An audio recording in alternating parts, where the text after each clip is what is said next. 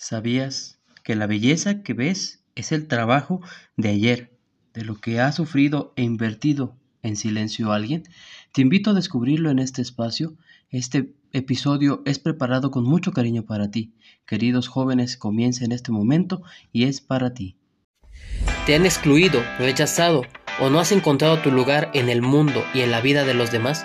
En este podcast queremos ayudarte a encontrar ese lugar, esa pertenencia, ese sentido de persona que tú tienes, porque los jóvenes, así como tú, tienen la oportunidad de cambiar la humanidad, porque aquel que apuesta primero por ustedes es aquel que es siempre joven, nuestro Señor Jesucristo. Te invito a quedarte este espacio, soy tu amigo Fercho, seré tu acompañante y el camino lo harás tú con valentía, con alegría y con mucha entrega. Bienvenido a este espacio, queridos jóvenes. Queridos amigos, buen día, buenas tardes en el momento que lo escuches. Espero que estés bien, espero que tengas un excelente día, tarde, que el Señor te acompañe siempre y que en cada momento que tú escuches este podcast pueda servirte a ti para crecer en fraternidad, en alegría y en paz. El día de hoy seguiremos con las lecturas de este libro Dios es joven, de una entrevista que le ha hecho Tomás Leoncini al Papa Francisco en el contexto del Sínodo de los Jóvenes del 2018, que como tú sabes llevaba tres consignas. Estudiar a los jóvenes la fe para lograr un discernimiento vocacional. Y entonces podemos partir de lo que hablábamos antes como un breve resumen de los dos episodios anteriores. Hablábamos poco a poco sobre qué es la juventud. Y el Papa nos decía que la juventud no existe, sino que existen los jóvenes, porque no se puede analizar todos los casos de los jóvenes como si fueran uno solo, puesto que son distintos, puesto que cada uno tiene su complejidad, tiene su aplicación, tiene sus propias consecuencias y riesgos. Y veíamos en el siguiente episodio que cuando el Papa piensa en un joven, piensa en promesas, alegría, movimiento, tenacidad. Y entonces cuando se habla de un joven, se habla de alguien que arriesgará la vida, de alguien que se atreverá a hacer las cosas distintas.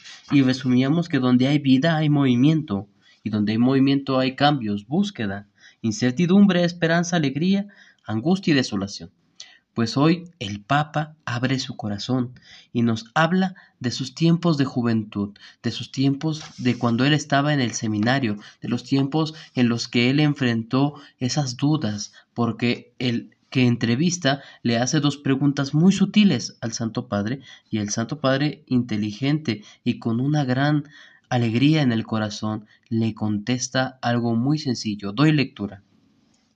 ¿Cuáles son las primeras imágenes que le vienen a la cabeza de su juventud? Intente volver a verse en Argentina con 20 años. Imagínense el contexto de la pregunta. El Papa, en Argentina, a los 20 años. Piensa tú que estás escuchando este podcast. ¿Qué edad tenías cuando tus sueños empezaron a surgir? ¿Qué edad tenías cuando la vida comenzaba a sonreírte, cuando la vida comenzaba a mirarte de, de una forma distinta, cuando tu vida comenzaba a florecer? ¿Qué edad tenías? Ojalá que sea algo para reflexionar, para analizar y que nos lleve muy pronto a cada uno de nosotros a definir también, si es el caso, en qué momento dejaste de ilusionarte, de soñar, de ser alguien para los demás y conteste el Papa Francisco. Pongamos atención a esta respuesta. A esa edad estaba en el seminario. Tuve un encuentro muy fuerte con el dolor. Me quitaron un trozo de pulmón a causa de tres quistes. Esa experiencia intensa condiciona el recuerdo que me pides que evoque, pero hay algo que recuerdo bien, una cosa muy íntima. Estaba lleno de sueños y de deseos. Cuando una persona tiene aspiraciones, tiene sueños y tiene deseos, obviamente luchará por conseguirlos, pero puede que haya muchos que tengan sueños, anhelos y que se queden sin realizarlos, se queden acomplejados, se queden frustrados. Ojalá todos nosotros tuviéramos el complejo de José el soñador. Todos hemos escuchado esta historia bíblica en la cual este joven Dios le dota de un don de interpretar los sueños y con eso él puede salvar a su familia y a toda una nación. Pero ¿cuál fue el problema? Que esos sueños que él tenía incomodaban a ciertas personas y estas personas lucharon por derrotarlo, por hacer que él desistiera de esta idea. Sin embargo, Dios, cuando busca algo, cuando Dios nos pide algo, pone los medios para que cada uno de nosotros podamos realizarlo, si es para nuestra salvación y si es para su voluntad. Por lo tanto, José fue traicionado por sus hermanos, fue vendido como esclavo, fue calumniado y sin embargo sus sueños se seguían cumpliendo. Ya que él decía en un sueño, yo sueño que soy una gavilla y los demás hermanos míos son una gavilla y mis padres son el sol y la luna y que en algún momento todos se postrarían ante mí. ¿Y qué pasó cuando él fue declarado gobernador de Egipto y cuando tenían que dar el pan que se había trabajado durante siete años de abundancia para guardar? Sus hermanos tuvieron que venir a Egipto y postrarse delante de él para poder subsistir. Dios cuando logra y cuando quiere que tú sueñes algo es porque te está dando la mitad de posibilidad para que lo descubras y lo logres. Por lo tanto, esto que el Papa Francisco aquí nos quiere decir nos lleva a cada uno de nosotros a profundizar. ¿Cuántos sueños has tenido en tu vida que te han robado el aliento, que te han quitado el sueño, que te han hecho sentir especial, que te han hecho sentir único? ¿Y cuántos de esos sueños se han convertido en un archivo más en la gaveta de tus recuerdos, porque no quisiste luchar, porque no te atreviste, porque no fuiste intrépido, porque no fuiste capaz. Y nos sigue diciendo el Papa que tuvo enfermedades, que tuvo dolor, y a lo mejor ese recuerdo del seminario estuvo un poco doblado o manchado con el dolor, pero eso no quiere decir que eso que estamos viviendo, que eso que estás sintiendo, no pueda llevar un final feliz, aunque en algún momento tengas que sufrir. Muchas personas hoy se preguntan yo por qué sufro, yo por qué vivo esta situación. Y sin embargo, Dios nos permite entender por medio del sufrimiento que Él está presente, que Él está con nosotros y los sueños para que se logren tienen que llevar un poco de esfuerzo para que valga la pena y para que tú puedas decir, de verdad, esto que he realizado a mí me costó, a mí fue mi esfuerzo, pero Dios me fue dando las fuerzas para salir adelante. Por lo tanto, el dolor no es sino esa manifestación de mi humanidad, de que soy una persona, de que siento, de que vivo, de que existo.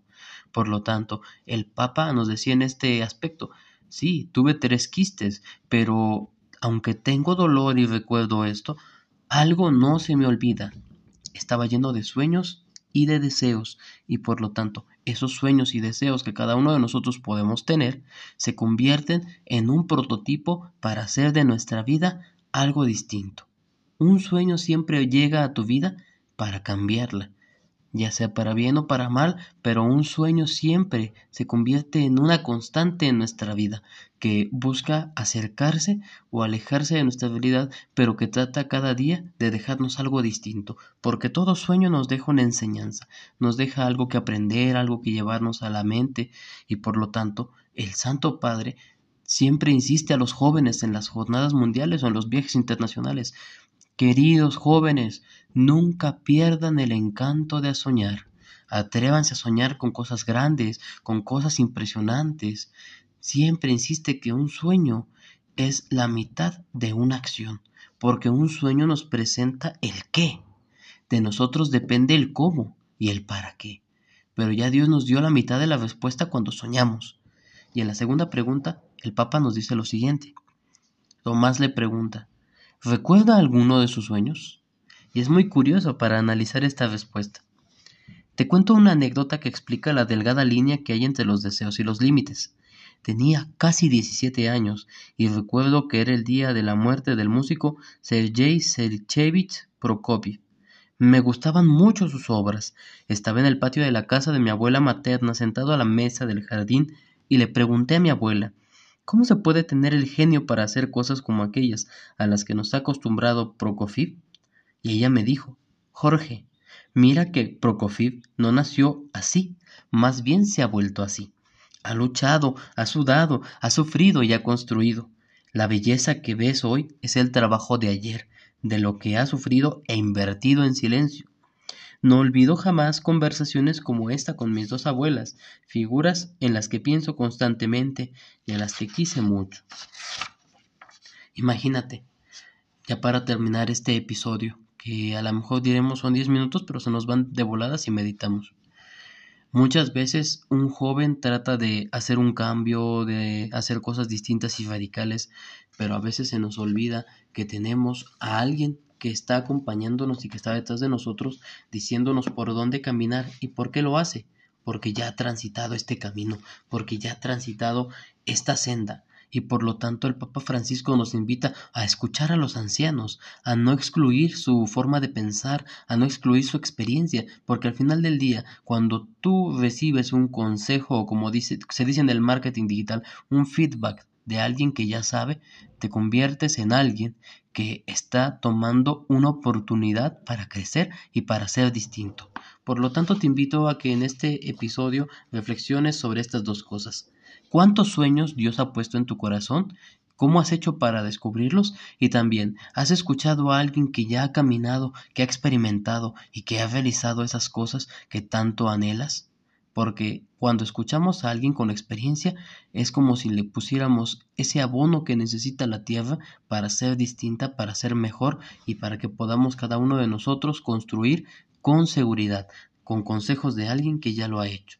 Gracias por escuchar este episodio, gracias por quedarte hasta aquí, que tengas un excelente día, tarde o noche en el momento que lo escuches muy bendecido por Dios, gracias a los países que se han unido, en especial a nuestros hermanos de Ecuador, que son los últimos, pero no los menos importantes, que se han unido a este espacio.